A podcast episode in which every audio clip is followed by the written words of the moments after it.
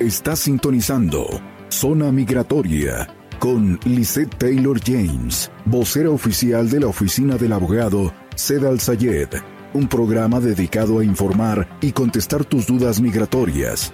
Visa U, ciudadanía, petición familiar, bagua, cancelación de deportación, perdones y más.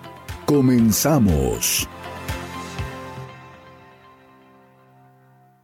Regresamos a Show Zona Migratoria con tu amiga y servidora Lisa Taylor James. Es un placer estar con ustedes. Muchísimas gracias a la gente que nos está sintonizando a través de las múltiples plataformas de redes sociales, al igual que 106.5 FM, 1400 AM, la mejor programa patrocinado por Buckeye Painting con teléfono 602-348-2502. Ahora, muchos de ustedes se encuentran radicando en Estados Unidos sin documentos. En sus tierras han dejado casitas, han dejado carritos, han dejado cuentas de banco y literalmente requieren que alguien firme por ustedes porque no pueden ir para allá. El amplio poder para personas cuando literalmente viven en un país extranjero es indicatorio de que le estás dando esa oportunidad a alguien de que firme eh, a nombre de ti. Pero tienes que tener uh, mucha conciencia de que esto significa que la persona es como si fueras tú. Es decir, si le estás dando la oportunidad de vender una propiedad, Tienes que tener la confianza de que cuando recibe ese dinero te lo va a pagar, porque esencialmente la persona que literalmente está firmando por ti va a tener acceso a todos los beneficios y todos los bienes. Hay poderes en los cuales una persona puede firmar por ti pero las transacciones se harían de banco a banco para que tú recibas el dinero directamente y no a través de terceros. Hay personas que también puedes darles un poder especial donde se llama amplio poder, donde solamente pueden actuar por cierta cantidad de semanas o meses en tu persona. Eh, hay poderes que tienen el derecho de ser revocados después de una firma, hay poderes que pueden ser revocados después de un año, hay poderes de que son para toda la vida. Entonces, cuando estás en un ah, proceso de que requieres un poder, asegúrate de que la persona que lo está tramitando por ti te explique toda la letra pequeñita de lo que conlleva y que estás brindándole a esa persona para poder tomar acción a nombre de ti.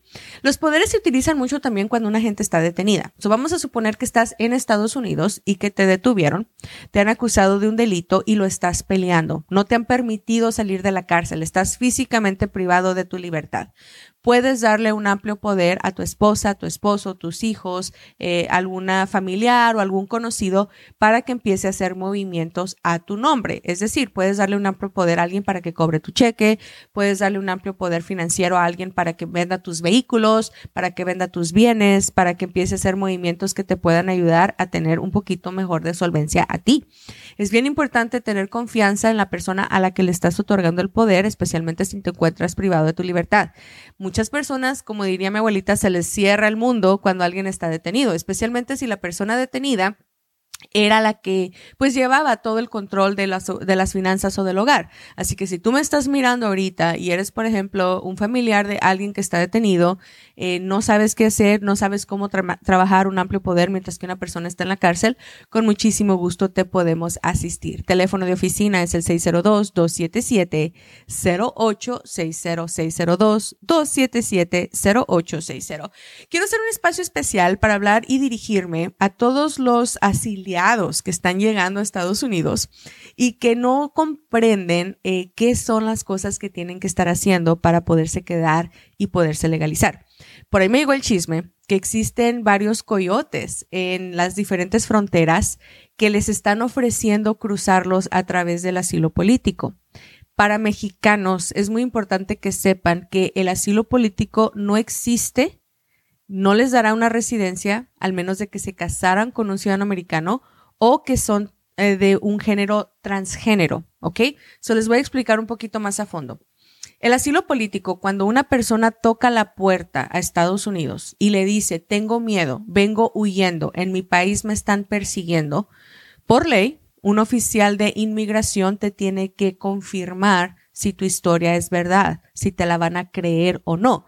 Típicamente duras dos, tres días encerrado, en muchas ocasiones puedes durar hasta meses encerrado en lo que te están haciendo la entrevista de credibilidad. Vamos a suponer que te creen y que te dicen, pásale a los Estados Unidos. Lo primero es que te van a poner un grillete o te van a dar un teléfono o te van a dar un citatorio para que te estés presentando en un programa de inmigración que se llama ISAP o esto es dirigido con los oficiales de ICE. Ahí es donde mucha gente se confunde. Ahí es mucha gente piensa que ICE es el juez y no es así. ICE es una división, una corporación que su función es identificar dónde está la persona. Es como un, babysitter que está rastreando dónde está viviendo esta persona inmigrante, ¿ok? ICE tiene varias opciones de rastrear a una persona. Hay veces que te rastrean a través del celular, hay veces que te rastrean con un grillete, hay veces que te solicitaron una fianza o hay veces que te rastrean simplemente con tu presencia, de que creen en ti, de que te estés presentando a los diferentes citatorios que te están comunicando. Eso es una parte de lo que es pedir asilo político. La segunda parte tiene que ver con el juez de inmigración. El juez de inmigración va a recibir un documento que tomaron de ti en el momento que te entregaste o te arrestaron.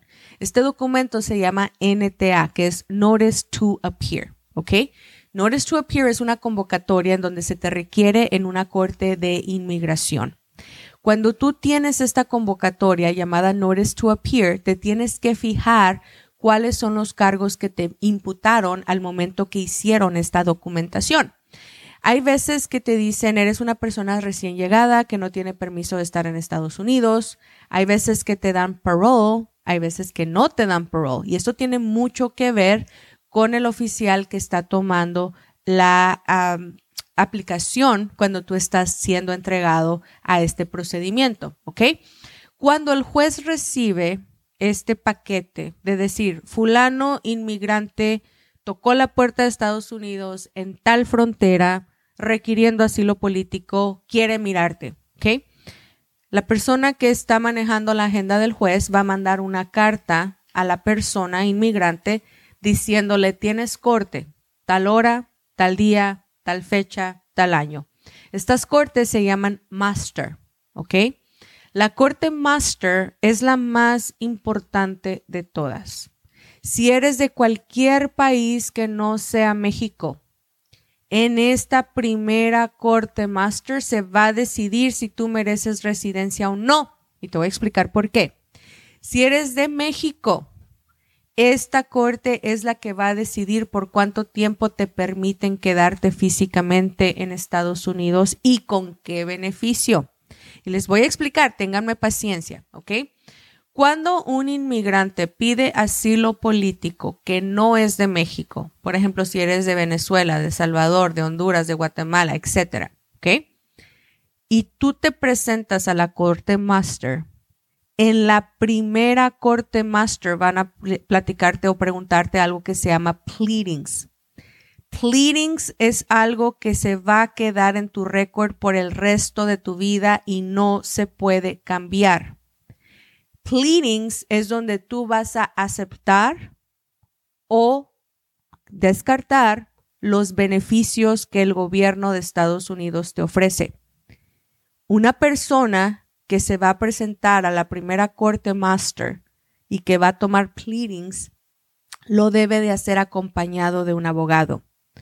Un abogado con colmillo y con experiencia tiene que ser quien responde por ti.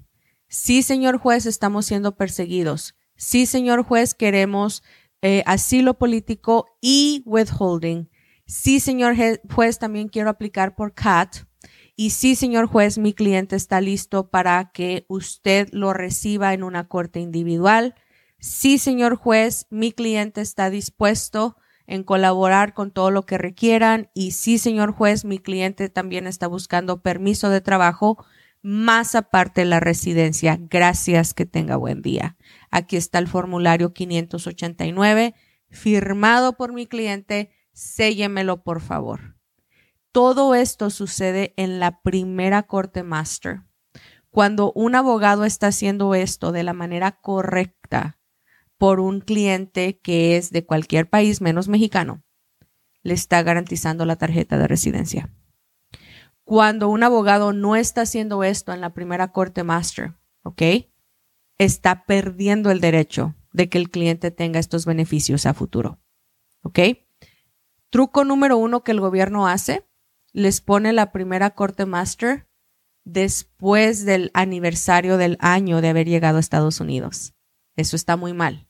Ejemplo, llegaste el primero de enero del año 2024 y te están poniendo la corte el 5 de febrero del año 2025. Es más del año de haber llegado a este país, no te van a dar la residencia y te van a echar la culpa a ti. El abogado que estés contratando tiene que obligar a que la corte te ponga la primera corte master más adelantada. Del 5 de febrero de 2025 la tienen que mover en cualquier día del 2024 estar preparados para entregar la documentación y recibir el sello para que comience tu reloj, te den tu permiso y posteriormente tu residencia. Si no haces esto, te van a deportar. ¿Ok? Ahora, ¿qué procede para los mexicanos? Porque los mexicanos también tienen esta corte que se llama Master y también tienen que tomar pleadings. La diferencia es que a un mexicano no le darían residencia a menos de que sea del género transexual porque es el único grupo que ahorita permiten que tenga residencia a través del asilo político. Si tú eres una persona transexual de México que está cruzando Estados Unidos y está pidiendo asilo político y el motivo por el que está pidiendo asilo político es porque en México lo están acosando por ser transexual, te van a dar la tarjeta de residencia. Tú tienes que tener con mayor capacidad esta primera corte master entregar pleadings para que se garantice tu residencia. Porque si tu abogado o tu abogada no entrega esta documentación en la primera corte y a tiempo, también te vas a quedar sin nada, aunque seas transexual. Entonces, por favor, asegúrense de que cuando ustedes están entrando a los Estados Unidos o conocen a alguien que está llegando a los Estados Unidos y que lo está haciendo a través de la vía del asilo político, pidan hablar con un abogado que tenga literalmente el conocimiento de lo que se tiene que hacer antes de la primera corte o el primer aniversario de haber llegado. Porque si no, no hay con que no sabía, no hay con que no tenía dinero para un abogado, no hay con que a mí nadie me dijo, no te lo van a valer, te van a correr, te van a votar de Estados Unidos. Ahora, una persona heterosexual, ¿ok? Hombre o mujer, de México, que está cruzando a los Estados Unidos, que está pidiendo asilo político, que trae un video que dice, mira, es que me mataron a mi familia, por eso estoy pidiendo asilo político. No le van a dar la residencia, le van a dar múltiples permisos de trabajo si bien le va.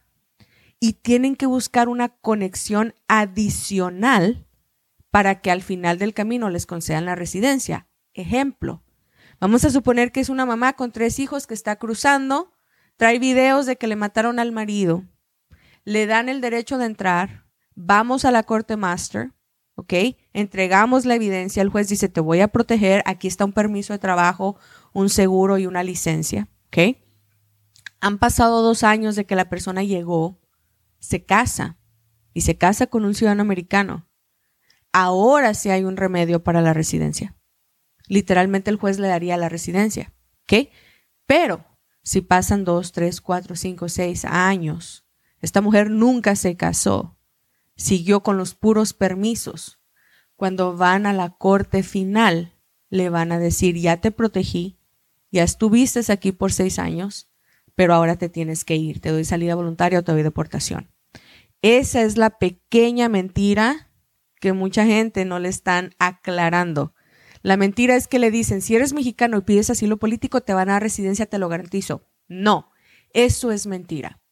Si se te abre la puerta, si te permiten entrar, si duras encerrado X cantidad de tiempo, pero si no la conectas con otro programa, terminarías en deportación.